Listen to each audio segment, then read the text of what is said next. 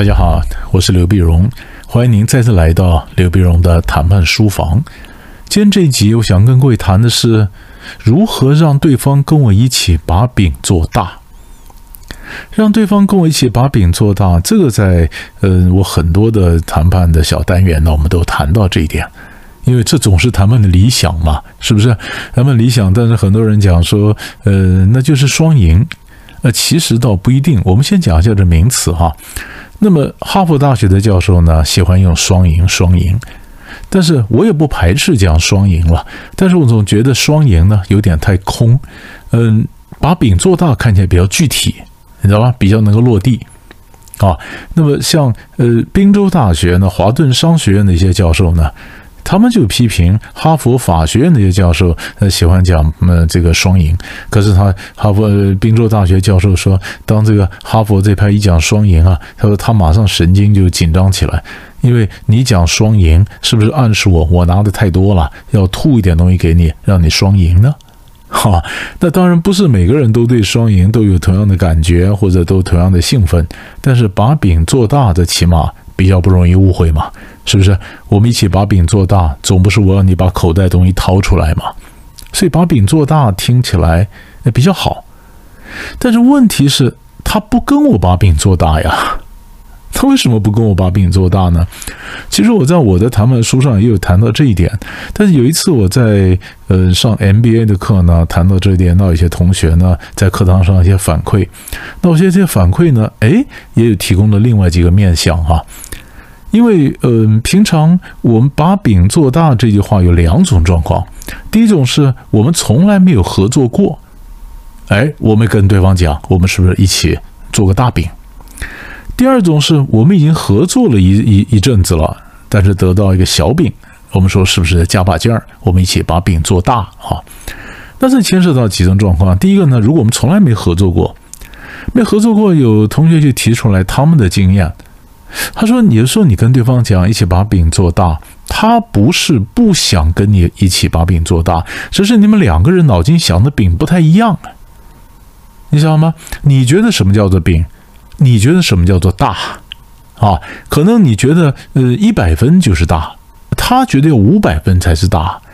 你们的愿景、你们的野心、企图心、你们想投入的资源、投入的投入的时间都不一样。”所以，当大家还没搞清楚我们在一条船上的时候，我怎么敢跟你把饼做大呢？啊，所以，呃，这位同学就讲说，他对他们企业的经验呢，有时候常常就必须大家先对焦。我们先对焦，我觉得这很有道理。我们俩对焦，对焦，对一对，看看是不是呃，我们要的东西是不是都一样？哈，把饼做大。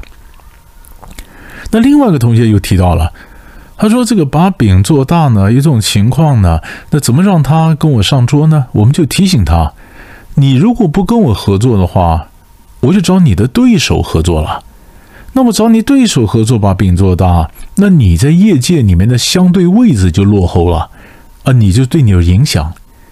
所以也就是说哈，我们人上桌谈不谈判呢？我们常常是看谈跟我谈判的效益，或者说不跟我谈的成本。”就是成本效益嘛，那我们很直觉的想说把饼做大这种话，那就是拿个大饼去钓它。我跟你讲说跟我合作有什么好处，什么好处，是不是？我们很直觉讲都是往好处的方面讲。那这位同学他提醒我，周老师，其实我们也可以从负面的角度来讲。就是，哎，你如果不跟我把饼做大，我跟你的朋友、跟你的竞争对手，那个时候，这个整个业界的情势就不一样了。所以，也就是今天那个人，他愿意坐下来跟我把饼做大，并不是他期待跟我在一起可以得到什么好处，而是防止我跟对方合作。对不对？防止我跟对方合作，也就是他跟我结盟，不是为了加分，而是为了不减分。所以从我说服他跟我结盟的这一点来讲，我就是强调，我就是强调，哎，跟我跟我合作，那么你你不跟我合作，他就别人合作了。也就是成本效益的时候呢，成本效益这两个，我们平常谈到的都是从效益端切入。但是这同学建建议我说：“哎，还可以由成本端切入。”哎，我觉得这很好，这是另外一种思考方式。所以我也愿意在这个 podcast 里面讲出来，提供给大家做参考。你看，我们从效益端拿个大饼吊它，呃，这是很正常。但是我从成本端从这边切入，而心理学上就有一个理论，就是厌恶损失嘛。厌恶损失，我本来不是想得到什么，但是如果没有的话，我会厌恶这个损失。那厌恶损失就构成让对方坐下来跟我谈判那个动力嘛。这是一种。那还有一个同学也提出来一个状况，状况。那么我在我在我的最新的刘碧荣谈判精华课，我在我的书上就讲，我讲说，我们常常呃误会一点，我们以为说哦，把饼做大，把饼做大就是你以为你学会了，你很会说服，你讲一讲饼就变大了，不是吗？你得投时间投资源呐，是不是？那有的人呢，他是你的 partner。他跟你一起合作做到三十分了，那你说我们加把劲儿，我们做到六十分。他也许有心，但他没有力，他投不进去，没钱，没钱，他没办法跟你继续再走下去。所以我在我书上就讲说，像这种像这种情况呢，没事，走下走下去，像这种情况，你就你就你就换个 partner 嘛，而是说你换个人嘛。啊，换个人，但是问题是，呃，因为有的人他陪你走到这一段，他走不下去了，我们就换个人。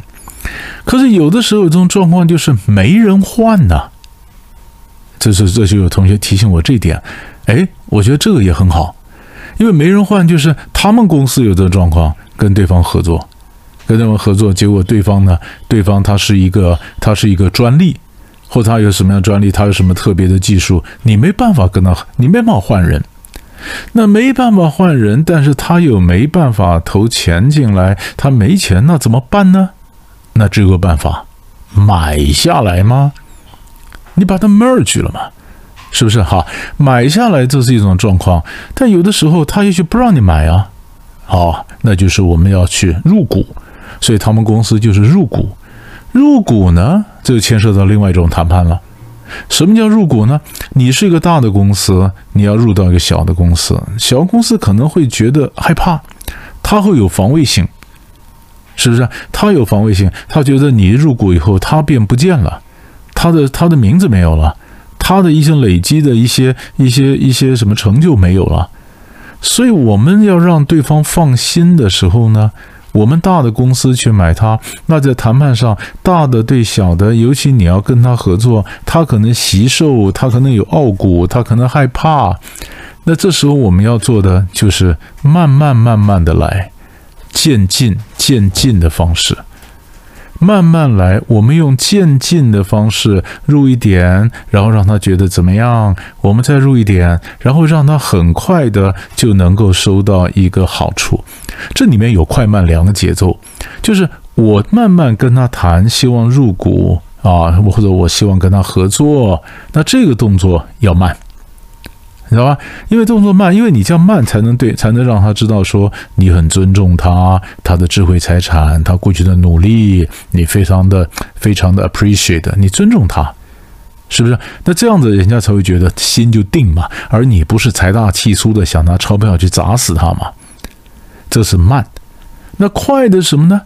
他跟你合作以后，总要有点收益嘛。那那些收益是不是让他能够及早的感觉到合作是有收益的，他可以获利，所以你的态度上的慢是表示对他的尊重，然后你给他一点获利，他觉得这还不错，然后你们才能够越你才能入股越来越多，或者你们合作的这个计划越来越多，饼才能越来越大嘛。是不是？所以也就是，就是结论就是，如果我们发现我这个 partner 没办法跟我一起走下去，没办法跟我走下去，原因之一，他可能是有心，但是没有力，没有力。正常状况，那我们就说谢谢，再联络啦。那我们就合作在这里，彼此祝福。我找新的 partner。可是，如果他的科、他的技术、他的专利，我没办法去放弃，只有一个选择，我没有别的选择，于是我又非跟他合作不可，但他没有钱，我有吗？那我们就投入，那就是我刚刚讲的，大的公司怎么跟小的公司去谈判，让他放心往下走。所以把饼做大，很多种状况啊。是不是？所以我们在这里面前面好有些集数，有些有些我们已经谈过把饼做大，但是每隔一阵子一些把饼做大，同学提的问题或者哎，我发现有一些反馈的，所以，我就在这边录成 podcast 的，让大家一起脑力激荡，一起想想看，说不定你听了以后你也有新的想法，你也觉得我们一起把饼做大，还有别的做法，那也希望大家可以反馈，我们继续在这边讨论。所以这个平台我觉得挺有意思啊。那么互相激荡，那有一些有一些脑力激荡，有一些新的这个想法相互启发，让各位回去想想看，一起把饼做大。我们下一集再见。